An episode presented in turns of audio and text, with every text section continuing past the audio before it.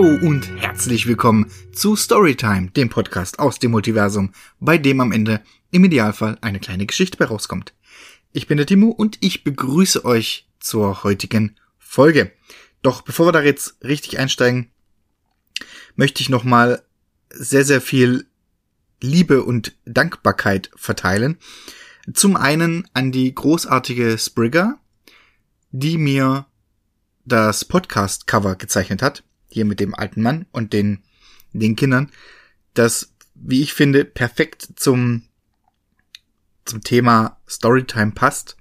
Ähm, ich habe sie ja angefragt und wenn ihr wüsstet, wenn ihr meine Beschreibungen kennen würdet, ähm, die wirklich furchtbar sind, und dafür äh, da dagegen dann das Bild, was dabei rauskommt, wirklich exakt so, wie ich es mir vorgestellt habe. Trotz dürftiger Beschreibung. Ähm, das zum einen. Zum anderen ähm, vielen, vielen Dank an Misery Inc., die mir das Cover äh, zur ersten Podcast-Folge gezeichnet hat. Auch da wieder, wenn ihr wüsstet, wie meine Beschreibung war und dann das Bild nehmt, das dabei rauskommt, wirklich so, wie ich es im Kopf hatte, äh, immer wieder der Wahnsinn, wie, wie die Künstlerinnen das umsetzen. Oder auch Künstler, bis jetzt waren es ja nur zwei Damen. Wirklich vielen, vielen, vielen, vielen Dank, viel Liebe geht raus, auch an dich. Und zu guter Letzt ähm, an den lieben Nachtmar TV, der ja auch einen YouTube-Kanal hat. Da schreibt er auch selber Geschichten, Gruselgeschichten, Creepypastas und vertont die. Ähm, und ich bin, ich würde gern sagen, ich bin Fan der ersten Stunde, aber ich habe ihn leider erst ab dem, nee, eigentlich hat er mich entdeckt und angeschrieben, daraufhin, dadurch habe ich ihn entdeckt. Da hatte er aber schon drei Videos oben, deswegen nicht seit der ersten Stunde, aber seit dem dritten Video ähm, quasi glühender Fan und habe ich auch schon öfters auf YouTube mal er äh, erwähnt. Ähm, meiner Meinung nach momentan so das Beste, was man auf YouTube findet. Und äh, auch an ihn vielen, vielen Dank, viel Liebe geht raus, denn nachdem ich die erste Folge aufgenommen hatte und ich jetzt dann auf die Cover gewartet habe zum Releasen, da dachte ich mir, da habe ich so, ich, ich höre ja selber viele Podcasts und gerne Podcasts, und habe ich mir, das mir eingefallen, dass die ja alle ein Intro haben. Und ich wollte auch ein Intro. Und dann dachte ich mir zuerst, ich lasse jetzt mal laufen, so die ersten paar Folgen. Vielleicht ist da draußen ja jemand, der mir ein Intro basteln mag, basteln kann. Übrigens an dieser Stelle, wenn ihr irgendwas machen wollt für den Podcast, liebend, liebend gern. Also da tut euch keinen Zwang an. Und dann ist mir eingefallen, nee, du kennst ja einen Musiker, weil Nachtmar TV, der macht nicht nur Videos auf YouTube, sondern der macht auch Musik. Und den habe ich angeschrieben und er hat gesagt, großartig wie er ist, ja klar ist er, da, ist er dabei, macht er. Ob ich irgendwelche Vorstellungen habe und wie es bei mir immer ist, nee, habe ich halt nicht. da habe ich ihm so das vorläufige skizzierte Cover, äh, Podcast-Cover geschickt mit dem Opi und den Kindern. War zu dem Zeitpunkt dann noch nicht fertig und habe ihm halt gesagt, worum es in dem Podcast geht und so die von der Stimmung her und vom Instrument her, am liebsten ein bisschen Klavier oder Piano so. Und hatte, hatte mir mal was gemacht. Und, man, ihr habt das Intro gehört, ne? Und es erinnert mich, warum auch immer, sehr stark. Ich weiß nicht, ob ihr die, die Hörspielserie kennt. Die habe ich als Kind sehr, sehr viel und sehr gerne gehört. Xanti, der kleine Fuchs. Und warum auch immer, immer wenn ich das Intro höre, werde ich an diese Serie erinnert. Und für alle, die es nicht kennen, die spielt ja auch in einem Zauberwald mit sprechenden Tieren, auch ein bisschen märchenhaft und so. Und deswegen finde ich, passt das sehr gut zum Cover und auch generell zum, zum Thema Storytime. Deswegen fand ich das Intro auch direkt sehr, sehr geil. Auch da geht äh, viel Liebe raus. Und zu guter Letzt danke ich jetzt schon mal der potenziellen Künstlerin für das Cover dieser Folge, da ich ja immer erst, nachdem ich die Folge aufgenommen habe und ich weiß, welche Geschichte bei rauskommt, mir Gedanken machen kann, was für ein Cover ich gerne hätte und dann erst Künstlerinnen oder Künstler anfragen kann, ähm, weiß ich jetzt noch nicht, wer das Cover zeichnet. Allerdings habe ich schon eine Idee im Kopf und auch schon eine Künstlerin im Kopf, die ich gerne fragen wollen würde und die hoffentlich zusagt und mir das macht.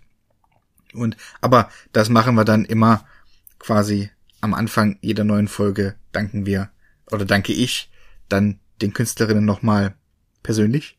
Also nicht persönlich, aber ihr wisst, was ich meine.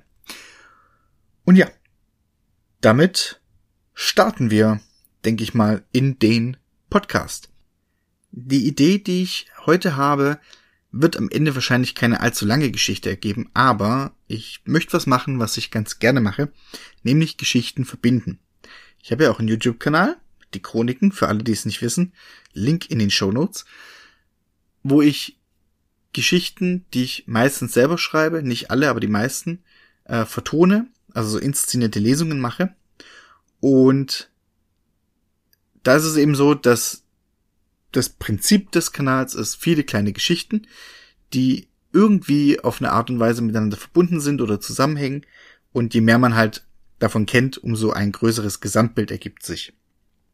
Und die Geschichte, die heute am Ende bei rauskommt, ähm, ist quasi eine direkte Fortsetzung einer meiner Geschichten vom YouTube-Kanal, nämlich mein 100 Abo-Special.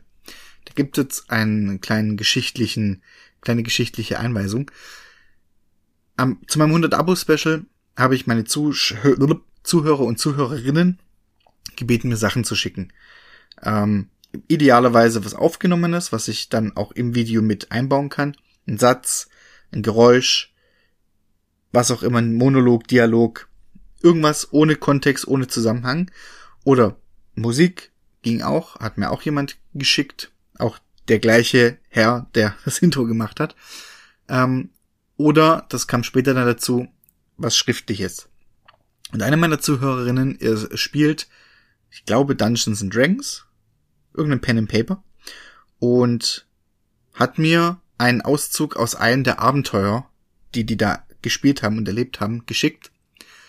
Und das habe ich dann eben in mein 100 Abo Special in die Geschichte mit eingebaut. Und für alle, die die Geschichte nicht kennen, damit wir ne, für die Storytime nachher alle auf dem gleichen Level sind, auf dem gleichen Wissensstand. Wir befinden uns auf Medius. Medius ist meine Fantasy-Welt. Äh, ist die Mitte vom Multiversum. Deswegen Medius. Und im Norden von Medius gibt's eine Bergkette. Das sind die Tollhillberge und davor sind die Schneefelder. So ist wie eine riesige Wüste aus Schnee. Und in den Schneefeldern gibt's ein Dorf, also es gibt mehrere, aber ein spezielles Dorf, ein Yeti-Dorf, das eine Anfrage gestellt hat, quasi, ähm, das hängt dann in den äh, verschiedenen Tavernen aus, so ein Auftrags, wie so ein Questboard quasi, so ein Auftragstafel, Anschlagstafel, keine Ahnung, wie, wie man das nennt. Und eine Gruppe Abenteurer hat sich diesen Auftrag, diesem Auftrag angenommen. Ähm, die Gruppe besteht aus einem großen Hühn, der in dicke Felle gekleidet ist, langer zerzauster Bart, breite Axt auf dem Rücken. Sehr stereotypisch. Äh, den habe ich Bolkon genannt. Eine elfenhafte Dame im blauen Gewand mit Bogen, einem Köcher. Auch standardmäßig. Die habe ich genannt Kosafri. Und eine Gestalt in einem schwarzen Umhang, dessen Gesicht man nicht sieht, weil er mal die Kapuze drüber hat. Den habe ich getauft äh, Tahi. Und dann gibt's noch eben eine Zwergin, die heißt Kira. Das war der Charakter meiner Zuhörerin. Und wenn ihr über die mehr wissen wollt, dann hört euch die Geschichte an, weil da geht's quasi primär um die Zwergin. Auf jeden Fall hat diese Gruppe den Auftrag angenommen und ist dann in die Schneefelder gereist, in das Dorf, um denen dort zu helfen. Da ist die Zwergin dann zur Yeti-Ritterin ernannt worden und auf dem Rücken eines Yetis in die Schlacht geritten. Das ist so der Wissensstand, den ihr haben müsst, um jetzt die Storytime besser verknüpfen zu können. Dann kommen wir jetzt zum Setup.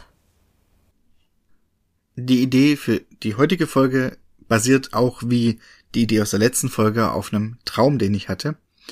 Und das Setup ist zwei Charaktere laufen durch einen Schneesturm, finden ein Wirtshaus, gehen hinein, treffen da drin auf zwei Banditen, äh, dubios aussehende Herren, eine Herbergsbar-Dame, ähm, die, also kräftige, breite Frau, viel zu viel Schmuck und einer schwangeren Hasendame, die quasi kein Wolfsmensch ist, sondern ein Hasenmensch.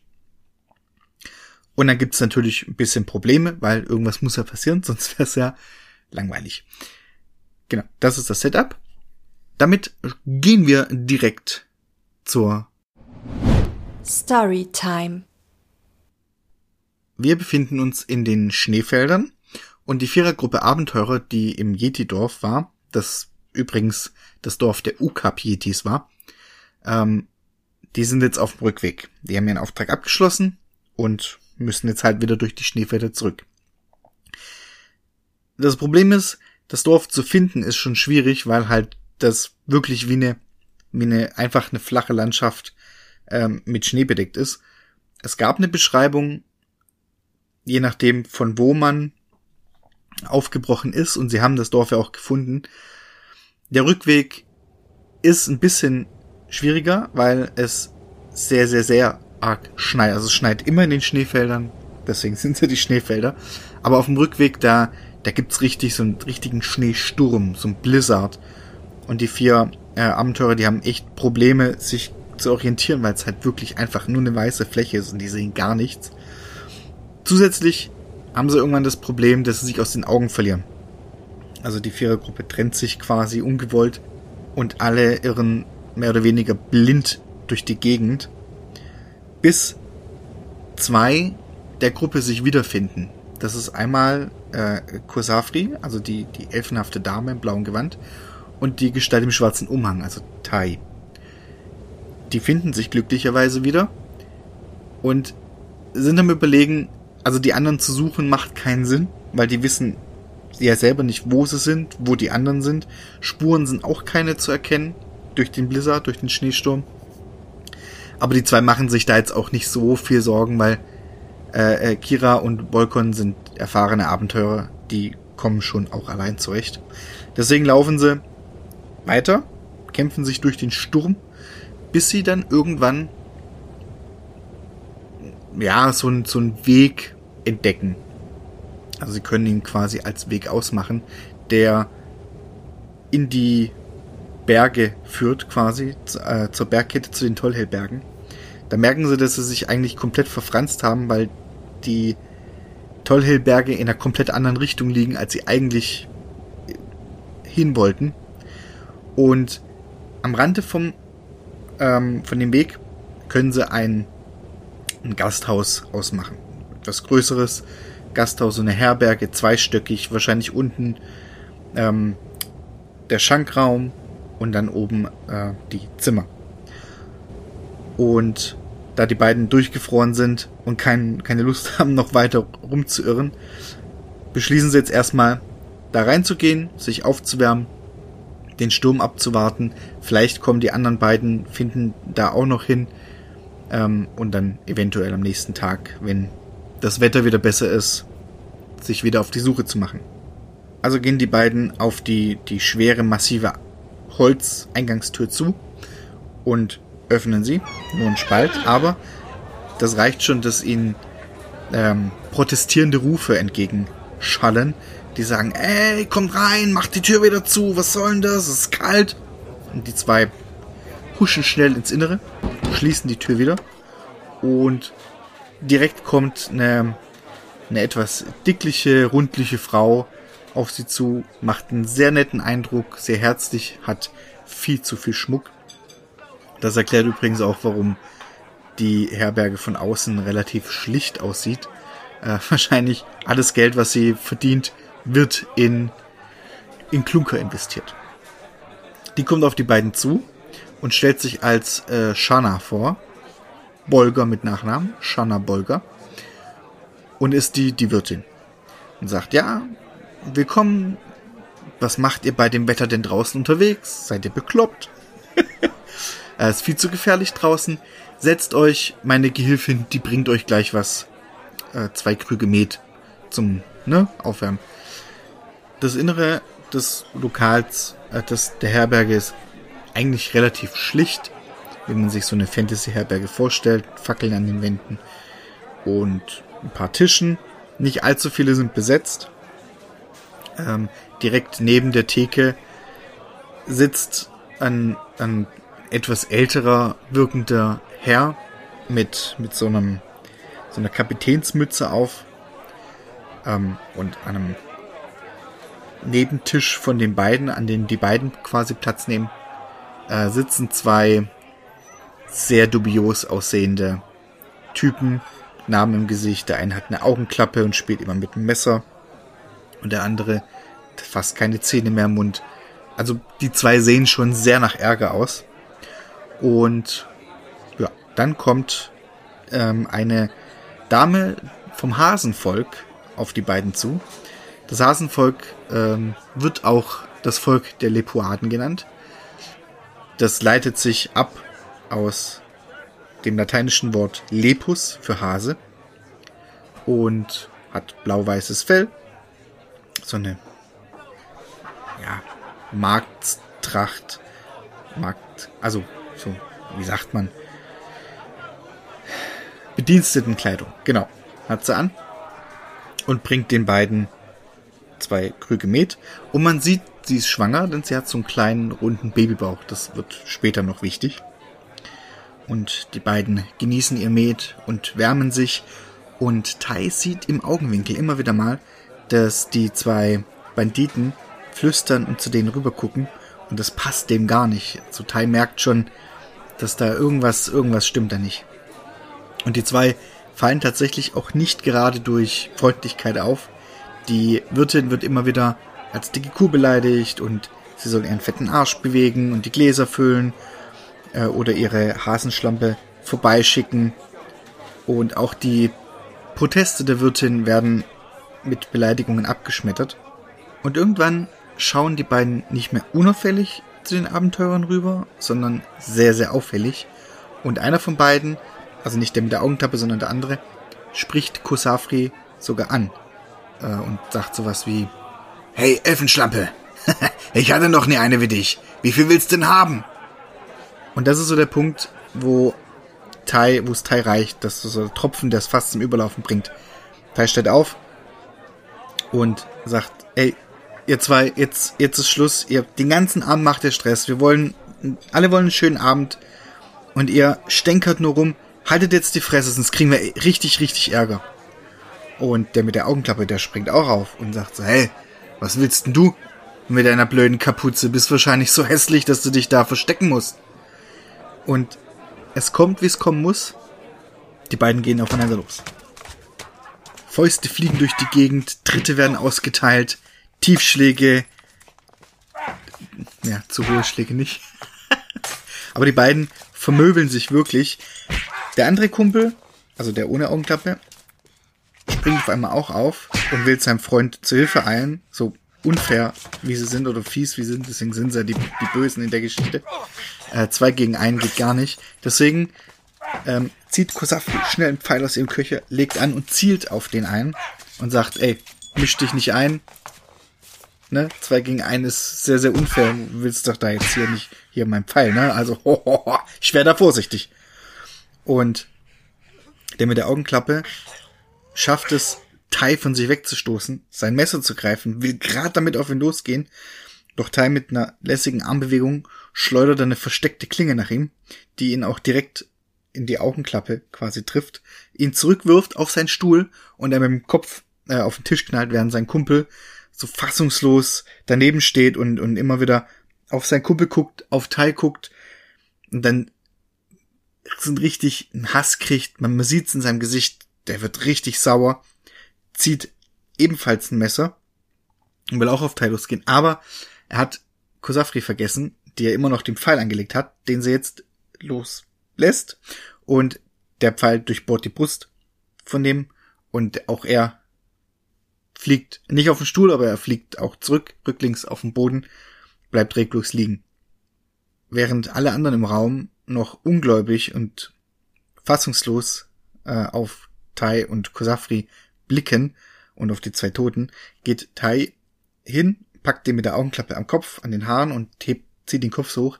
Der reißt plötzlich, weil er ist noch nicht tot, seinen Arm hoch mit dem Messer, aber Tai hat sich das schon halb gedacht, gibt ihm eine Kopfnuss, rammt ihm dadurch die versteckte Klinge noch tiefer rein und gibt ihm damit den Rest. Kosafri versucht dann, sich und Tai zu verteidigen und sagt, ey, wir wollten keinen Stress, die zwei sind mit dem Messer auf uns los, ihr habt's mitbekommen, den ganzen Abend nur, nur ähm, Stress gemacht quasi. Es war Notwehr. Und dann kommt die Wirtin angerannt und sagt, der macht euch keine Sorgen, wir haben sie mitbekommen, die haben eh schon vermutet, dass die zwei da nichts Gutes im Schilde führen. Und jetzt schaltet sich auch der älter aussehende Herr neben der Bar, ihr erinnert euch, mit der Kapitänsmütze ein und stellt sich als Sanford Hogan vor. Und tatsächlich war er mal Captain und war, ist auf Durchreise mehr oder weniger, war auch schon im Abreisen und hat dann aber ein Gespräch von den Banditen mit angehört. Die wollten diesen, die war nämlich wegen Abby da und wollten Abby entführen. Und Kosafri und Tai sind verwirrt, so weswegen wollte er eine Lepoaden, wollten die eine Lepoadin entführen. Aus welchem Grund? Und jetzt kommt die Wirtin wieder und erklärt. Sie holt sich immer mal wieder eine schwangere äh, Lepoadendame zu sich ins Wirtshaus, weil es ist so, die Schneefelder sind ein hartes Pflaster. Kalt, wenig zu essen. Die Lepoaden sind zwar äh, angepasst und können dort überleben, aber für Schwangere ist es halt noch krasser. Und deswegen, immer wenn eine, eine jemand schwanger ist bei den Lepoaden, holt die Dame, äh, die Wirt, Wirtin die zu sich und gibt den Dach über dem Kopf, warmes Plätzchen, äh, was zu essen. Und als Gegenleistung manchmal auch ein bisschen Hilfe beim hier Gläser hin und her tragen. Und als Gegenleistung will sie etwas von der Muttermilch von den Lepoaden, weil, und das ist auch der Grund, mit dem, also die, damit macht sie ihr meistes Geld, die Muttermilch hat auf andere Völker, also Menschen, Orks, Elfen, was auch immer, eine berauschende Wirkung. Und die Leute kommen natürlich und zahlen sehr viel Geld dafür, was die Wirtin offensichtlich in Schmuck steckt, weil, ne, davon hat sie halt ziemlich viel um. Und das ist auch das, worauf es die beiden Banditen abgesehen hatten. Sanford erzählt, er hat gehört, wie sie gesagt haben, oder wie sie darüber berichtet haben, dass sie eben im Dorf waren, offensichtlich, oder wohl, von Abby, und da aber niemanden angetroffen haben, und dann eben gesagt haben, okay, jetzt gehen wir hier in die Taverne und nehmen die mit und nehmen die Muttermilch für uns und dann können wir die teuer verkaufen. Und deswegen ist Sanford eben auch da geblieben, weil er nicht wollte, dass die das und die Tat umsetzen und wollte die Abby so ein bisschen beschützen weil man sieht ziemlich an, sagt er, aber er ist tatsächlich ein relativ guter Kämpfer. Und Abby hat jetzt ein bisschen Panik und sagt, so, wie, die waren in meinem Dorf, da, da muss ich unbedingt nach, nachgucken gehen. Könnt ihr zwei mir, mir dabei helfen? Also, Kosafri und Tai. Und die zwei sagen, ja, können wir machen, aber wir sind halt, wir arbeiten halt nicht umsonst und es wird denen aber eine, eine Entlohnung in Aussicht gestellt. Deswegen willigen die beiden dann ein, mit Abby in ihr Dorf zu gehen. Aber nicht mehr heute, sagt Abby auch, weil Schneesturm ist draußen und selbst eine Lipoadin findet da, hat da ein bisschen Probleme. Und sie verbringen den Abend weiterhin in der Taverne. Natürlich nachdem die zwei Leichen äh, äh weggeschafft wurden. Und die Wirtin als Dankeschön gibt den jeweils so ein bisschen von der Muttermilch in, in ihr Met.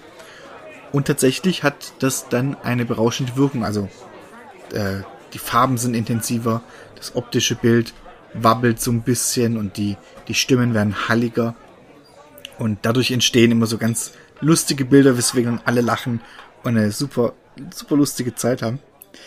Und am nächsten Tag, tatsächlich, Schneesturm ist äh, vorbei machen sich Kusafri, Tai mit Abby im Schlepptau, beziehungsweise Abby geht voran, aber die machen sich auf den Weg und Abby findet auch relativ zielsicher das Dorf. Es ist nämlich so, die Lepoaden leben quasi, ihr müsst euch das vorstellen, wie Iglus, aber unter der Erde. Und die sind dann mit Gängen und Stollen miteinander verbunden, also quasi eine kleine Stadt unter der Erde. Deswegen ist es für Nicht-Lepoaden fast unmöglich, das zu finden. Das sagt auch Abby, sie versteht es nicht, wie die ihr Dorf finden konnten, weil normalerweise findet es keiner, wenn er nicht aus dem Dorf kommt, also kein Lepoade ist. Früher hatten die Lepoaden in ihren äh, Hütten so kleine Kamine, die sie dann, wenn jemand schwanger war, befeuert haben. Und dann hat man quasi ging dann so eine Öffnung nach draußen und man hat so, so ein weißes Schneefeld gesehen und dann immer ähm, kam plötzlich Rauch aus dem Boden. Weil, wenn die Leopardin schwanger ist, sind die empfindlicher tatsächlich gegen Kälte. Und das hat aber dazu geführt, dass eben die, die Bauten leicht gefunden wurden, weil man sah, hat, also wenn jemand unterwegs war und gesehen hat, ha, da kommt Rauch raus, also hier muss es irgendwo das Dorf sein. Mit ein Grund, also das haben sie dann irgendwann nicht mehr gemacht. Das ist auch mit ein Grund, warum die Schwangeren weggehen. Ähm, also es gibt quasi jetzt keine Kamine mehr und deswegen ist es tatsächlich wirklich fast unmöglich und keiner versteht's, wie die das Dorf gefunden haben. Und ja, Abby wird natürlich begrüßt. Einerseits freudig, weil ihr geht's gut. Auf der anderen Seite leider, leider auch etwas traurig, denn Ebbys Gefährte, also der Vater von ihrem Kind, ist leider verstorben. Es war so, die Banditen sind ins Dorf eingedrungen. Und normalerweise, Lepoaden sind keine Kämpfer. Die flüchten, verbarrikadieren sich, die gehen eigentlich dem, dem Kampf aus dem Weg. Und das Problem war, die zwei Banditen haben gemerkt, also nachdem denen klar gemacht wurde, es gibt hier keine Schwangeren, haben sie eben gesagt, okay, dann, also die haben sich dann nochmal besprochen und dann beschlossen, eben zum Wirtshaus zu gehen.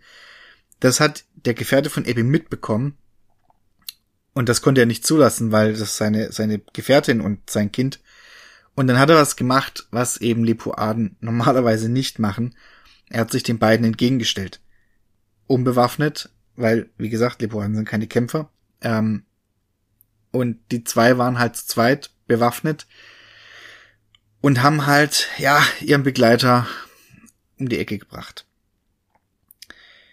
Nachdem Ebi jetzt Abschied nehmen konnte von ihrem Begleiter und die zwei, unsere zwei Abenteurer Ebi wieder zurückgebracht haben ins Wirtshaus und natürlich, natürlich auch die Belohnung abgegriffen haben, machen sie sich eben wieder auf den Weg.